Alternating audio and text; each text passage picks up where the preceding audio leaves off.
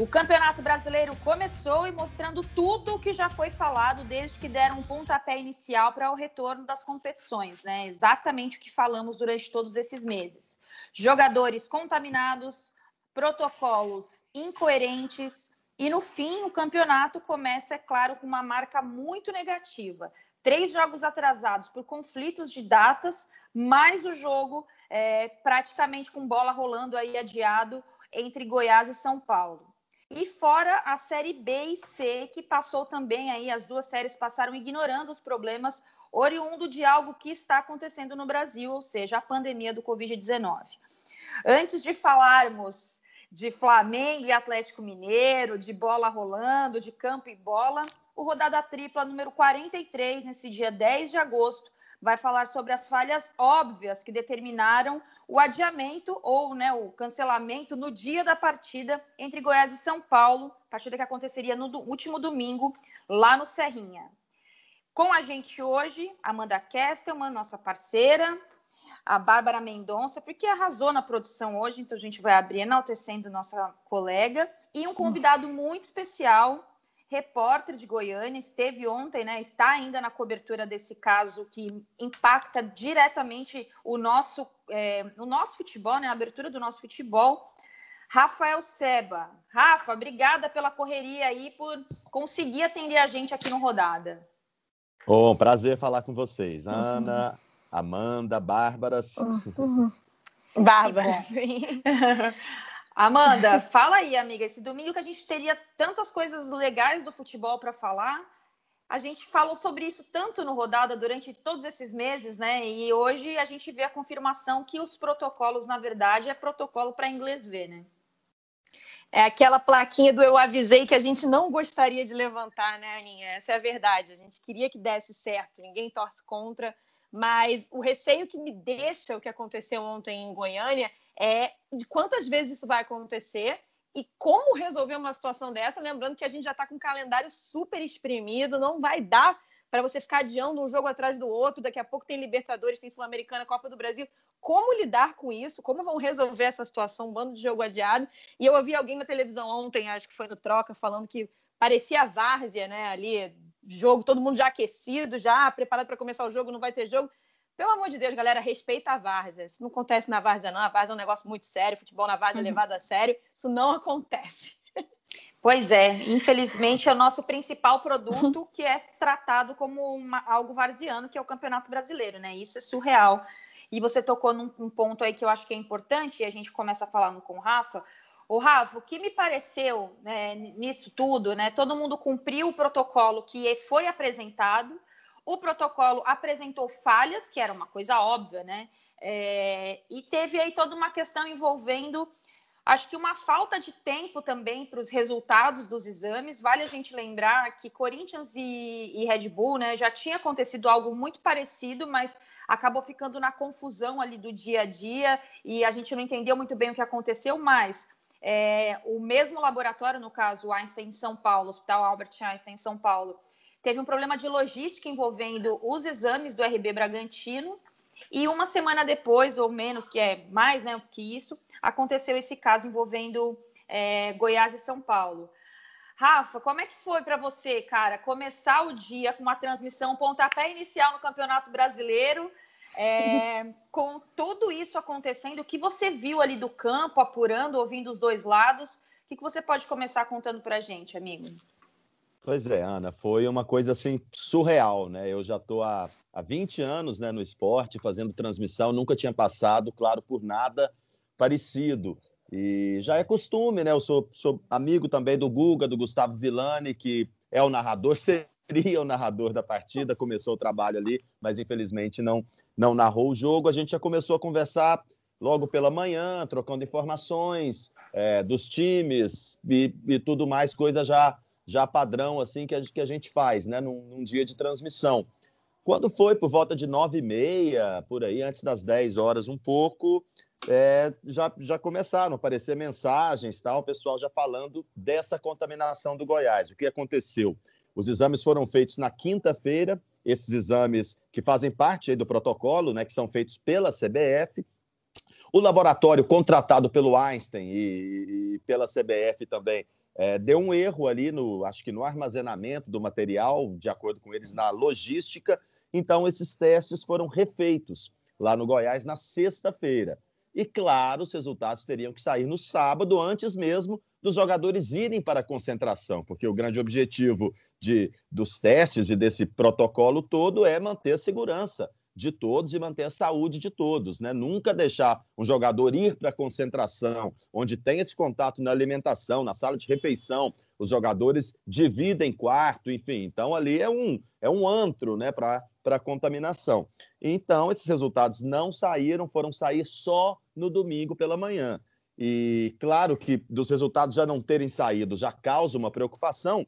Aí quando veio o fato, né, os 10 jogadores contaminados dos 23 virou, claro, essa confusão toda. O pessoal do Goiás já se preocupou bastante, já tentou adiar essa partida o quanto antes, já começaram também. Eu até agora mesmo participei da entrevista do Túlio Lustosa, o ex-volante Túlio Guerreiro, aquele do Botafogo, que é Sim. diretor de futebol do Goiás. Ele explicou toda essa situação, que é assim que eles receberam os exames, já começaram a entrar em contato com o Pássaro, dirigente de São Paulo, com o Raí, que o pessoal de São Paulo foi solícito, enfim, mas que foram para o jogo, né? E, e, eu acho até que demorou, que a partida demorou a ser adiada, né? Não, não, não precisava disso expor os jogadores aquilo tudo, os jogadores de São Paulo já estavam em campo, o Goiás fez um, um catado, né? Você falou da várzea aí, sabe? Aquele cata. Aí, o go... por exemplo, um dos contaminados, até que o Rafael Moura, né? O He-Man é um dos contaminados, o Tadeu, o goleiro, é outro. Enfim, o Goiás teria. É, foram 23 testados, 23 relacionados para o jogo, 10 estavam fora. Então teria 13 jogadores disponíveis e só um goleiro, que é o Marcelo Rangel, que é o reserva imediato do Tadeu. Né? Então ficariam três jogadores, dois jogadores né, no, no banco de reservas apenas e sem goleiro. Tinha um jogador, o Matheus, que é o terceiro goleiro, que já estava na casa dos pais aqui no interior, para passar o Dia dos Pais, porque não estava relacionado para a partida. Caramba! O Goiás foi atrás, é, enfim, ele teve que vir para Goiânia para se reunir aí com o time, estava lá presente até para dar número, porque até então o Goiás entraria em campo, né? Principalmente preocupado com a punição que, que podia ter, com WO, enfim. E Isso aí, é minutos... surreal, né?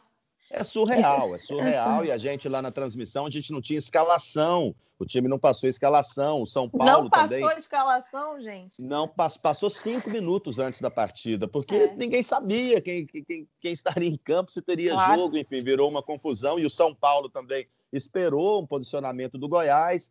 E aí virou essa confusão toda, até que minutos antes o Goiás conseguiu essa garantia, primeiro na justiça, né? primeiro no STJD, que não seria punido caso não entrasse em campo. E aí sim o jogo foi oficialmente adiado pela CBF, com a arbitragem já em campo, com os jogadores do São Paulo em campo, com tudo preparado para que realmente acontecesse a partida. Ô, Rafa, é, o que me chamou muito a atenção foi a demora para a CBF chancelar o, a decisão do STJD, ou, na verdade, não precisava nem do STJD, né, gente? Eu acho que o STJD dá só um, dá apenas um. Apenas não. Deu um recurso jurídico ali para o Goiás se defender, caso né, a CBF opte por ah, você deu WO, não quis jogar. Mas eu acho que faltou um pouquinho de bom senso ali para definir, não faltou, não, Rafa, de ó meia hora antes do jogo, transmissão, jogo para meu, para muita gente. É, além disso, né, e o principal, que é o deslocamento de jogadores que não fizeram parte do protocolo durante a semana, que são os garotos da base que chegaram para compor o elenco e não participaram dos testes, por exemplo, a gente é. não sabe, né? Enfim. É, não, não, não foi muito demorada a decisão da CBF para cancelar o jogo? Ah, eu achei sim. Eu acho que a partir do momento ali que, que primeiro, né, os resultados não saíram no tempo certo, né, saíram apenas no dia da partida. Então, e, e outra coisa também, a própria segurança para os adversários, para os próprios jogadores, porque foram 10 contaminados, mas esses contaminados estavam concentrados com o restante do elenco, com comissão técnica, com funcionários do clube. A gente sabe como que é uma concentração. Por máximo que tenha cuidado, que se use máscara e tudo, eles estão dividindo o quarto, eles estão se alimentando ali um ao lado do outro. Tem os funcionários, tem todo o staff do, do clube, massagista, departamento médico, enfim. Então é um risco que, que, que só vai aumentando, né? Esse contágio aí que já é que já é uma coisa muito preocupante, né? Que é uma coisa surreal, só vai aumentando o risco desse contágio, né? Então eu acho sim que, que poderia ter, ter, ter evitado tudo isso, que o jogo poderia ter sido cancelado antes. O São Paulo, de acordo com o Túlio, né, o pessoal foi muito solícito e tal, mas até então também o São Paulo estava preparado para o jogo. Né? É, é uma coisa até discutível esportivamente, porque, porque iria enfrentar uhum. um adversário total, totalmente desfacelado ali, e socialmente, politicamente, enfim, até com o risco para os próprios jogadores do São Paulo. Né? O presidente do Goiás fez uma, uma leve crítica aí, porque falou que o Raí foi muito frio quando eles uhum. falaram para o Raí dessa possibilidade, já ali no estádio, de não haver o jogo, e que o Raí não deu muita moral ali, mas que também estava meio sem reação é, em, em, relação a tudo isso. Falou: ó, vamos esperar a posição oficial para ver, né? Então o São Paulo foi a campo, e aí sim, depois, de, depois disso tudo aí, acabou o jogo sendo cancelado.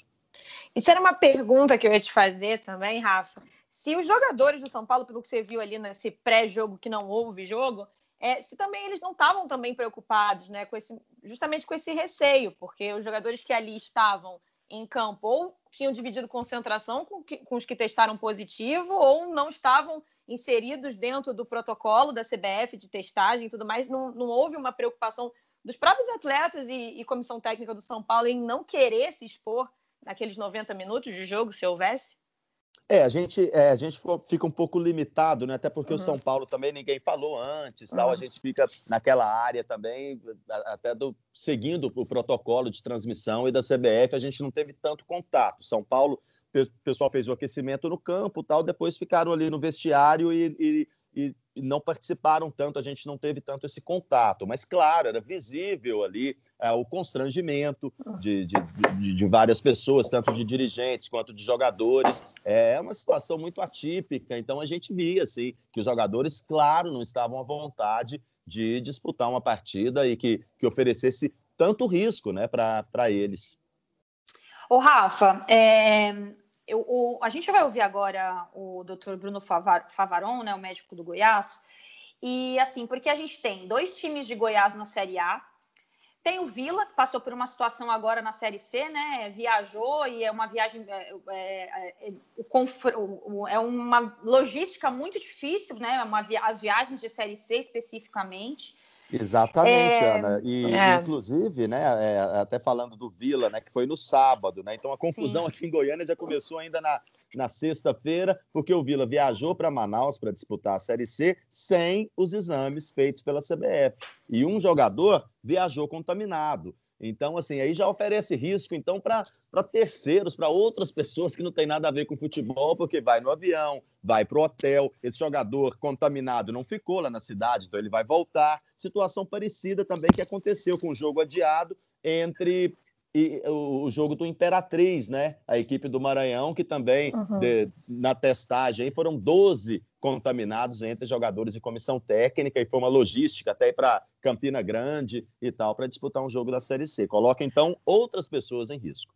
Pois é, é e aí é, cai também um pouco como foi, como cada estado, como cada cidade é, não controlou né, a pandemia, porque se alguém tivesse controlado, né, a gente está falando aí do, no cenário do futebol, é, a gente talvez a discussão hoje seria outra, mas a gente teve uma, cresce, uma crescente dos casos de contaminação em Goiânia é, eu tenho um grande amigo que trabalha, é, que é jornalista, trabalha em Goiás, e eu lembro que no começo da pandemia as pautas dele eram muito mais sobre as declarações é, dadas pelos, pelos é, políticos, etc. E de uns tempos para cá a pauta foi mudando, porque foi aumentando o número de contágio na cidade, de contaminação na cidade. Rafa, Exato. agora é mais, tá o, é mais o. É, agora é, é mais o, depo, o, seu, o seu hum, depoimento pessoal mesmo, né, da pessoa da cidade. Como é que você tem visto, como é que você tem observado é, o não ou o como é que a cidade tem controlado, né? Porque não é possível que uma cidade que estava com baixo número de contágio poderia ter feito uma, um controle melhor. E aí não é culpa, tá, gente? A gente não está falando de quem é culpado ou não, porque a gente uhum. vai falar daqui a pouco também de outros estados. Mas nesse caso especificamente, por que que hoje está no pico da pandemia é, aí a cidade de Goiânia? É, Goiânia começou até com uma, com uma situação até mais tranquila, né? A gente, a gente via assim, o restante do Brasil numa situação bem mais complicada, como no norte ali, né? A gente via Amazonas, Manaus, próprio Sudeste também, Rio, São Paulo.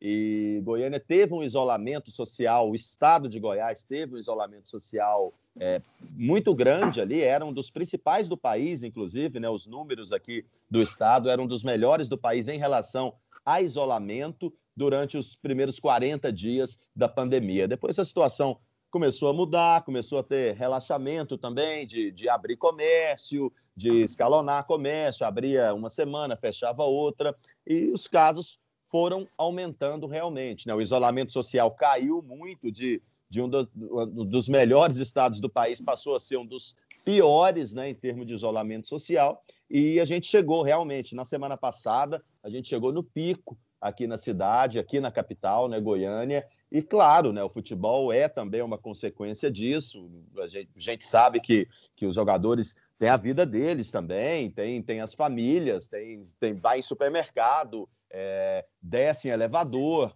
enfim, tudo, tudo isso acontece também fora o risco de um esporte de contato durante os treinamentos e tudo. Então, eu acho que o futebol, nesse caso, é uma consequência também de, de, de uma cidade que chegou realmente ao pico na semana passada.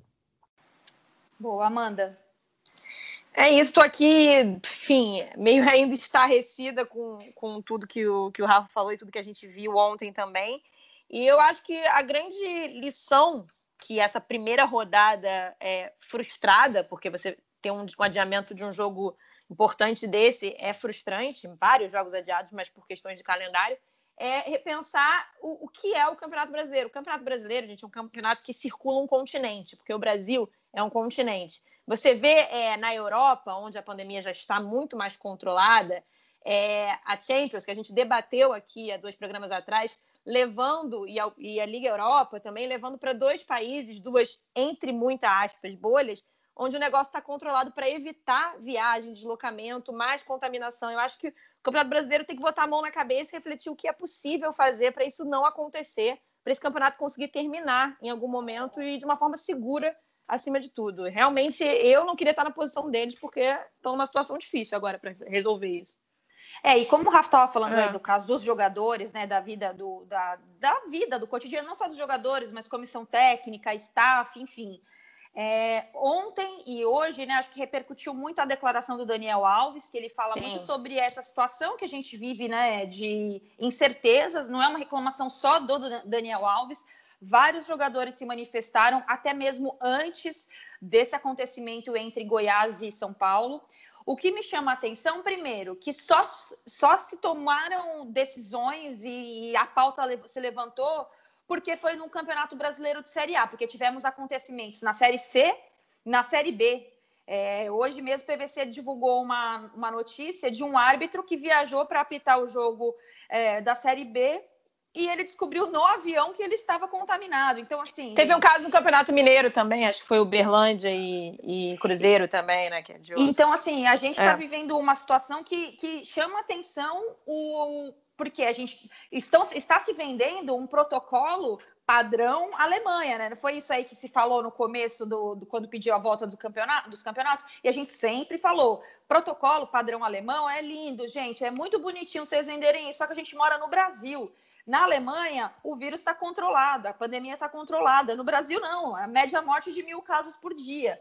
Na então, Alemanha, as crianças estão na escola, né, gente? Pois é. voltaram a estudar na Alemanha, aqui não. Começa por e aí, aí é, só para a é. gente somar com essa questão que envolve os jogadores, eu queria ouvir até a declaração que a nossa Bárbara Mendonça produziu com o doutor Bruno Favaron sobre como ele interpretou a declaração do Daniel Alves e a resposta do Rafael Moura, que foi uma resposta muito lúcida do, do Rafael Moura, muito lúcida, muito pés no chão. Eu acho que a, a, declaração do Daniel Alves, ela não disse para quem que ela, ele está falando. Eu nem entendi como se ele estivesse atacando o Goiás ou o que o Goiás fez, mas o, o Rafael Moura se achou no direito de se manifestar e está certo dos dois lados. A gente escuta o doutor Bruno Favarão falando sobre isso e ele toca num ponto importante que é sobre essa contaminação nas, nas cidades e nos estados. Quanto a essa declaração, eu não vejo que isso tenha sido diretamente para o Departamento Médico do Goiás. A gente tem mantido nosso protocolo, nós temos mantido uh, a mesma conduta que nós temos feito desde o dia 1 de junho. Nós ficamos aí durante quatro, cinco semanas sem ter nenhum teste positivo. Como eu disse ontem, isso pode refletir um pouco da situação atual da cidade, que tem visto o aumento de número de casos, mas não encaro essa declaração como direta para a gente, não. É, nós vamos manter o nosso mesmo protocolo, todos os nossos atletas que foram positivos estão assintomáticos. É, nós vamos manter aquela mesma conduta que nós temos feito desde o início da pandemia. Rafa, como é que vocês pegaram aí essa declaração do Daniel Alves? Qual foi a, a interpretação junto com a resposta do Rafael Moura para vocês? É, pois é, né? Até no início também eu achei um pouco, um pouco vaga, um pouco assim, meio, meio confusa, né? A, a declaração do Daniel, mas depois, claro, a gente vai. Não falava bem para quem era, né, Rafa? É, Não falava exatamente, bem né? Ele, é. é. ele soltou alguma coisa ali, meio que no calor também uhum. do do, do, negócio ali, que foi logo depois do jogo, né? Então, essa indignação, e falou de profissionalismo e tal, ficou aquela coisa meio, meio dúbia, assim, né? Ele tá falando o quê? Que o jogador não tá, não tá seguindo, o jogador tá, tá saindo, tá indo para balada, ou ele falou do, do próprio clube mesmo, né? Que, que não tem tomado ah, as devidas né, recomendações e tudo. Mas o Rafael Moura também, eu achei ele muito, muito consciente, muito lúcido. Inclusive, é, os clubes daqui, o Goiás mesmo, não divulga o que, quem, quem está contaminado, né? Porque isso é uma opção pessoal, uma exposição pessoal, Claro, a gente não vejo muito problema nisso. O Rafael Moura acabou que divulgou também, falou o nome até de todos os, jogadores que estão contaminados do Goiás e falou em tom muito amigável mesmo, né, com, com o Daniel, falando que o Goiás toma, sim, é, todas as providências, tem seguido os protocolos, mas que é uma coisa que, que às vezes um, chega um jogador ali, chega uma pessoa de repente nos contatos físicos, nos treinos, claro que a capacidade aí do vírus espalhar é muito grande, né? Então fica, fica isso. Às vezes não, não, não é por falta de cuidado, não é por falta de, de seguir os protocolos, né? Inclusive o Goiás é, é um clube que, que, que deveria e, e, acho que segue segue isso porque o presidente é médico, Marcelo Almeida, o vice-presidente é médico, o Mauro Machado. Então são vários médicos ali na na, na, diretoria do Goiás, fora os médicos que trabalham no dia a dia do clube. Então, acho que nesse ponto, pelo que a gente vê, assim, o, o clube segue, segue os protocolos, né? Mas claro que com, é uma consequência também dos casos na cidade, ninguém está ninguém tá numa bolha, né? Os jogadores têm seus familiares, tudo. Inclusive o Túlio falou que alguns até preferiram ficar concentrados, né? Esses jogadores que estão contaminados, caso do Tadeu, por exemplo, que tem uma filha recém-nascida, que teve um problema, inclusive, agora de meningite recentemente.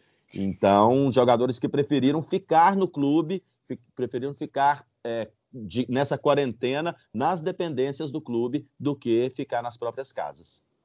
Rafa, para a gente também te liberar e a gente sabe que você está na redação, te fazer duas perguntas. Próxima rodada do Goiás, como que fica? Qual é a expectativa? Quem que vai entrar em campo? Como é que está a situação do Goiás para a próxima rodada? Pois é, o Goiás joga nessa quarta-feira contra o Atlético Paranaense e viaja na terça, né? Então, o, os testes da CBF foram feitos ontem, os testes da, da CBF no Goiás, e o clube também, a CBF testou 23 jogadores e o técnico, o Ney Franco. E aí o clube, por conta própria, está tá testando os outros jogadores, né? São muitos jogadores aí, inclusive do time de aspirantes, que já foram relacionados para o Campeonato Brasileiro. Foram inscritos aí para o Campeonato Brasileiro. O Goiás tem hoje 39 atletas inscritos. O Túlio até eh, fez uma reivindicação para a CBF que o número não fique limitado a 40, até por esse rodízio que, que consequentemente terá que ser feito. Então, a, CBF fez esses testes, o clube, o clube fez os outros testes.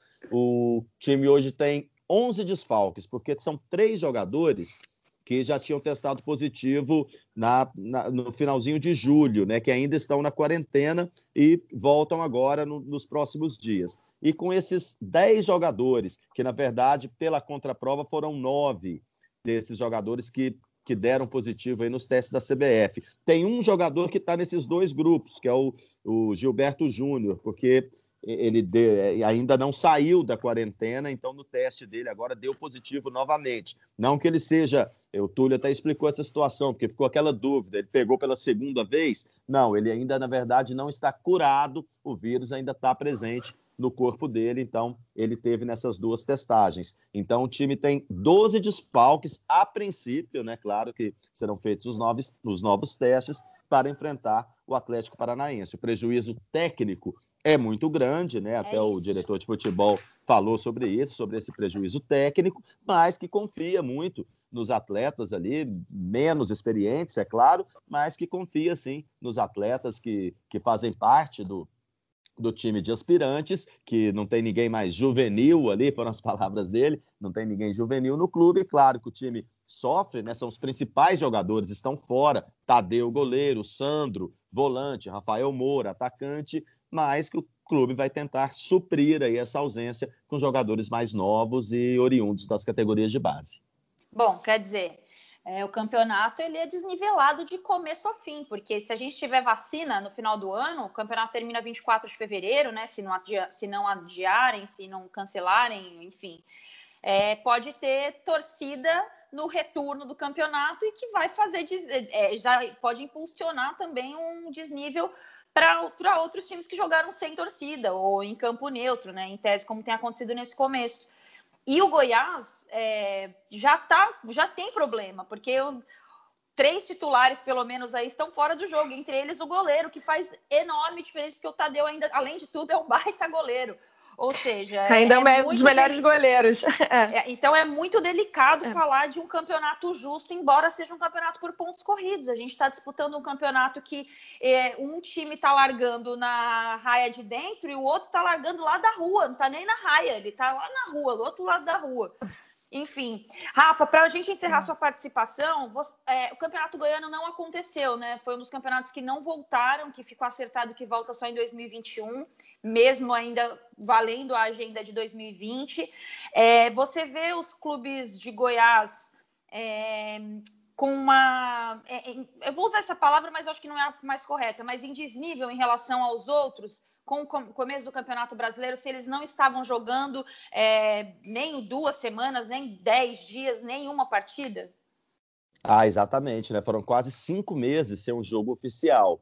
Aí, tanto o Goiás quanto o Atlético, né, os da Série A e o Vila Nova, que disputa a Série C, é, fizeram alguns amistosos contra equipes aqui de Brasília, da, da região também, de Cuiabá, do, do, time do Cuiabá também, fizeram alguns, alguns amistosos, né? Mas não tem aquela, aquele ritmo de jogo, por exemplo, de um clube que estava disputando o Campeonato Paulista, que, que disputou o Carioca, enfim, os campeonatos que voltaram, né? Agora, os campeonatos também não, o campeonato aqui não voltou porque os clubes do interior não conseguiram, né? Manter ali os seus elencos. Então, assim, no início da pandemia, os clubes já rescindiram os contratos e não tinha time para que o campeonato pudesse ter sequência. Então, aí agora, foi na semana passada, que ficou resolvido que o campeonato volta em janeiro de, de 2021, termina já depois do brasileiro, a final em fevereiro, até para que, se Goiás e Atlético estiverem na final e, e são os favoritos né, para decidirem o título, poderem atuar também com seus times completos, com seus principais jogadores. Bom, Rafa, eu queria agradecer sua participação com a gente no Rodada, muito esclarecedor é, no lance, é, muito obrigada mesmo. E qualquer atualização que você tenha sobre esses casos, é, pode mandar com, entrar em contato com a gente, que a gente enfia aqui no Rodada Tripla e vai atualizando. Infelizmente, a gente poderia estar falando aí do início do Goiás na temporada 2020, é, do que está acontecendo para o futebol goiano, se fortalecendo com os dois novamente, né, com dois times na Série A mas a gente está falando ainda de pandemia, porque é o que está acontecendo no nosso Brasil. Obrigada, viu, Rafa?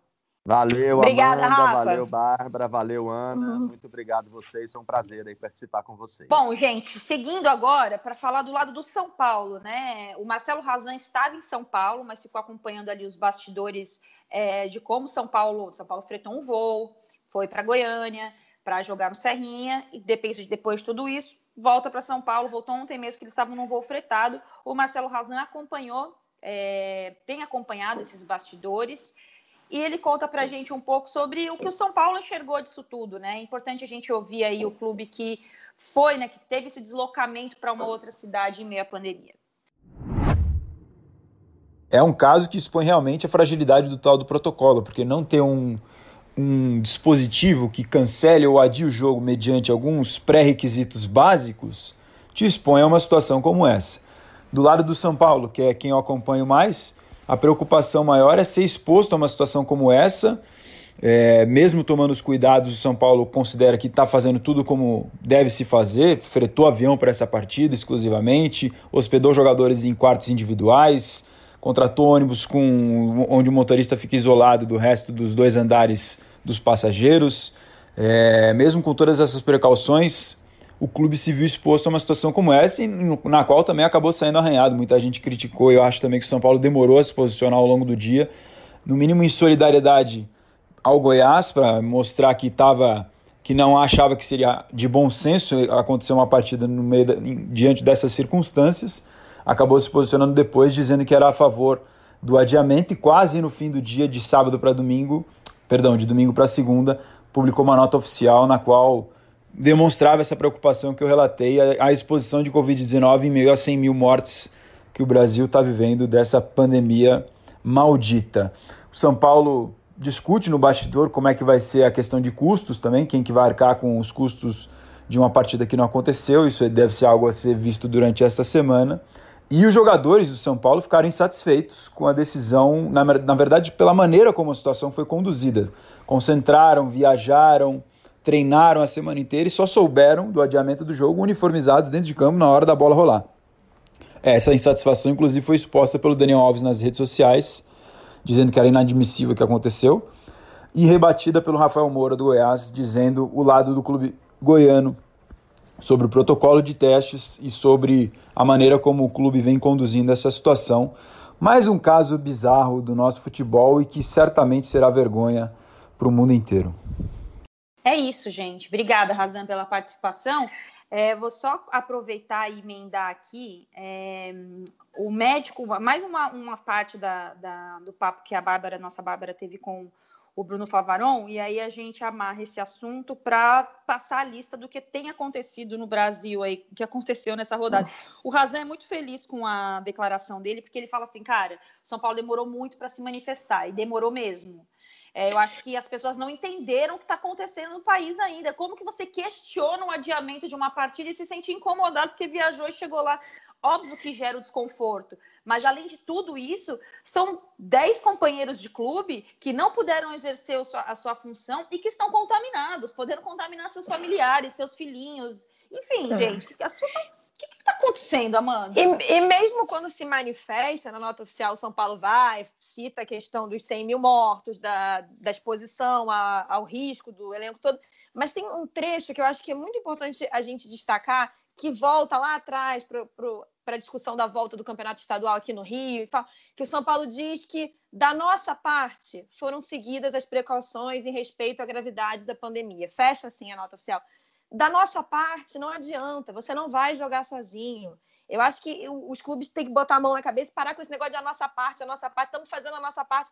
A sua parte não vai jogar sozinho, você vai colocar em risco, porque o teu, o teu, o teu time precisa jogar com outra parte tem que estar tá todo mundo unido, tem que ter humanidade para esse negócio funcionar. E o futebol brasileiro não aprendeu nada, porque continua cada um falando, ah, a minha parte eu estou fazendo. Beleza, meu amigo. Então joga você, com você, com o teu time A e teu time B. Pronto, você está fazendo sua parte. Soma é três, três pontos assim. É isso. Há meses estamos falando isso, né? Desde, Há meses, gente. Desde que sentaram na mesa com o presidente do Brasil para forçar a volta do campeonato. A gente tá Quando isso aconteceu, exatamente. É eu é. lembro exatamente que eu participei de um troca de passes com o Rodrigo Rodrigues, meu amigo querido, nosso amigo querido, uhum. é, e a gente tomou muita porrada naquele programa, porque participou o presidente do Vasco, produção de Amanda Kestelman, inclusive, é, o presidente Campelo participou daquela, daquele programa, e quando nós questionamos o poder do protocolo, ele inverteu rapidamente a situação e nos questionou sobre o não uso da máscara dentro do estúdio, né? É, isso lá no, no, no, quase no começo ali do, das decisões de voltarem os campeonatos. E o que a gente estava questionando, na, na verdade, era o porquê da pressa pelo retorno do futebol naquela situação e nas, naqueles padrões, porque embora o protocolo fosse uma coisa muito forte, muito bem estabelecida, o país não se estabeleceu. Então a uhum. gente, eu lembro que a minha frase foi a seguinte: falei, Rodrigo, eu me sinto é, falando do óbvio, explicando o óbvio, e é constrangedor você explicar o uhum. óbvio. É, e era exatamente, é exatamente isso que a gente tem passado durante todos esses meses. Para a gente ouvir rapidamente o Bruno, o doutor Bruno, falando sobre é, no, atualizações de protocolos, né? O número de jogadores infectados, tanto que isso pode impactar, se pode ter um número limite de jogadores, enfim, vamos ouvi-lo.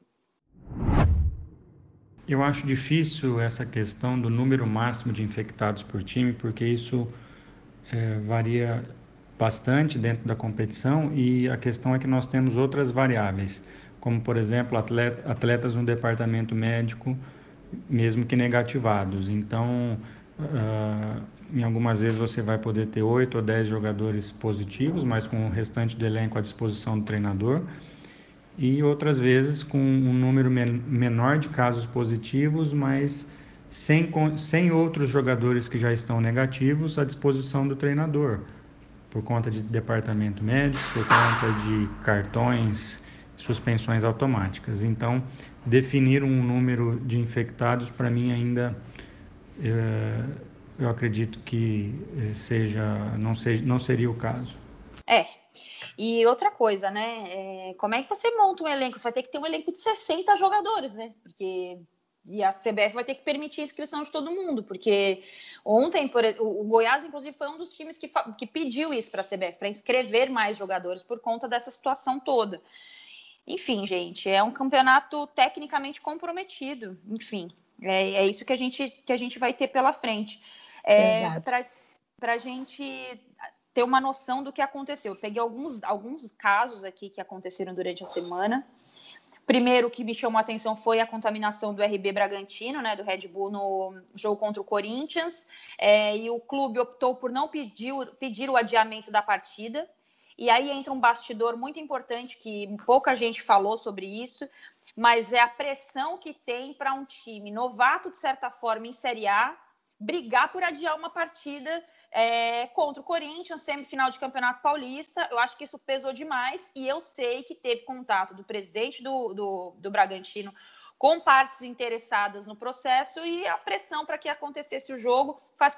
O cara nem quer se indispor, entendeu? Porque, pois pô, é Aí você vai ter que adiar a data, vai ter que é, jogar essa data do Campeonato Paulista, sabe lá para quando. Ah, vamos jogar contaminado aqui mesmo, né, gente? Seja o que Deus quiser. E a gente faz um distanciamento social aqui, é, a gente já é, põe na conta do Papa. E aí, é. depois disso, o, o, Corinthians foi muito criticado, se falou muito que o Corinthians é, tinha interesse nessa partida. Todo mundo tinha interesse na partida, né, gente? Mas o Bragantino é. poderia ter pedido adiamento da partida e não aconteceu. A gente teve também casos é, entre o Vila Nova de Goiânia, né, que a gente já falou, Vila Nova uhum. de Goiás, perdão, contra o Amazonas na Série C, um jogo que aconteceu sem os exames.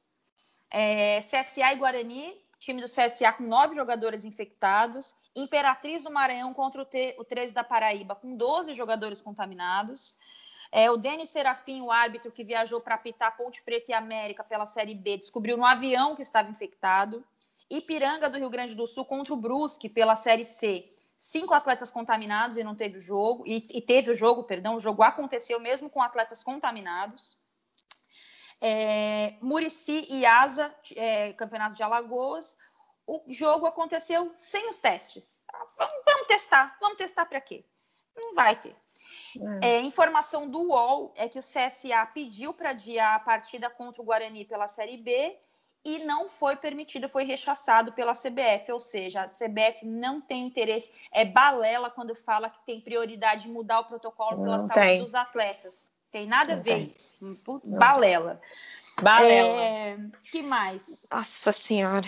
E por fim, só para a gente não deixar de falar, não menos importante, os testes são supervisionados pelo Hospital Albert Einstein, que fez uma parceria com a CBF. Ele tem aí nos estados e nas cidades os seus representantes. O Corinthians é, já disse que não quer fazer os testes mais pelo Einstein, vai fazer testes por laboratórios é, pró, é, de, do, que o Corinthians já tem o costume de fazer testes e outros clubes devem seguir isso também.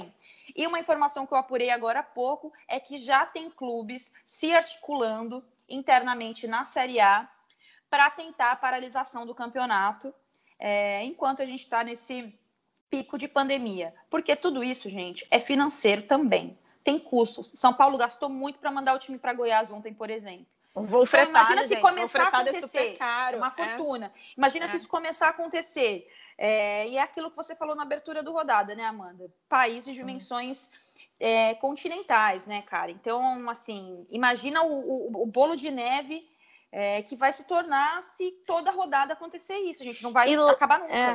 E lá atrás, antes mesmo do, do, dos estaduais voltarem, eu lembro da gente estar conversando lá na, na nossa redação, ah, como será que a CBF vai se articular para fazer o Campeonato Brasileiro? E assim, a nossa resenha mesmo de chute, de chute da cabeça foi: ah, como não tem torcida, pode ser que a CBF faça é, jogos mais centralizados. Ó, rodada 1, 2 e 3 aqui nesse lugar, 3, 4, 5 ali. Que, é, mas não foi o que aconteceu. Foi ó, a única medida é, por conta da pandemia, além do protocolo, que a gente viu que não está funcionando tão bem assim, foi fechar, fechar o estádio, que é uma coisa óbvia, né? Que já tinha sido feito lá em março. Mas assim, não pensou, não pensou-se nessa questão. Não só o fato de ser um país continental onde você circula e viaja muito, que o pico no país é diferente. Em, em um determinado momento do, da pandemia, a coisa estava pior aqui, no Rio de Janeiro. Agora a coisa está muito esquisita lá no, no Centro-Oeste. O Sul está numa situação difícil, Manaus já deu uma melhorada. Então, são, são lugares com, com, picos e curvas diferentes, onde você está misturando tudo e criando uma grande, uma grande pandemia dentro da pandemia. Essa é a verdade. Enfim. É Haja. Eu estava conversando com um grande amigo, Fagner Torres, do, do podcast lá do B da Bola, lá do B da Bola, lá do B do Rio, perdão, que é um cara assim que uma luz para mim nessa pandemia. E ele me falou assim: Ana, eu estou muito chateado com o futebol. Ele é tricolor, torcedor do Fluminense, doente. Ele falou: eu me afastei muito do futebol. Como é para você que trabalha nesse meio? É, conviver com tudo que a gente está convivendo. Eu falei, Fagner, a, a, a, decisão que eu tomei pela minha saúde mental foi a seguinte: eu me distanciei do futebol enquanto paixão. É, eu não consigo mais, isso já tem um tempo, e esse ano ficou ainda muito mais evidente que eu não, é, por paixão, eu não, não, não consigo mais me aproximar. Eu, eu resolvi me separar um pouco é, do, do, do, futebol. Ainda fico nervosa pelo time que eu torço, mas eu, eu vivo um descolamento do que é o futebol é, muito grande. E hoje eu só sou uma analista do futebol. Eu esfriei as minhas relações de paixão e de emoção que o futebol me proporciona para eu me tornar uma analista dentro desse contexto que a gente vive hoje com o futebol. É, porque é muito difícil você falar só do campo e bola, sendo que você está, além de 100 mil mortos por dia, né, né, em todo o total dessa pandemia, né, mais de 100 mil mortos, é, o discurso de quem deveria nos emocionar nos distancia. Os presidentes dos clubes, alguns jogadores, a frieza com que os dirigentes administram essa situação toda.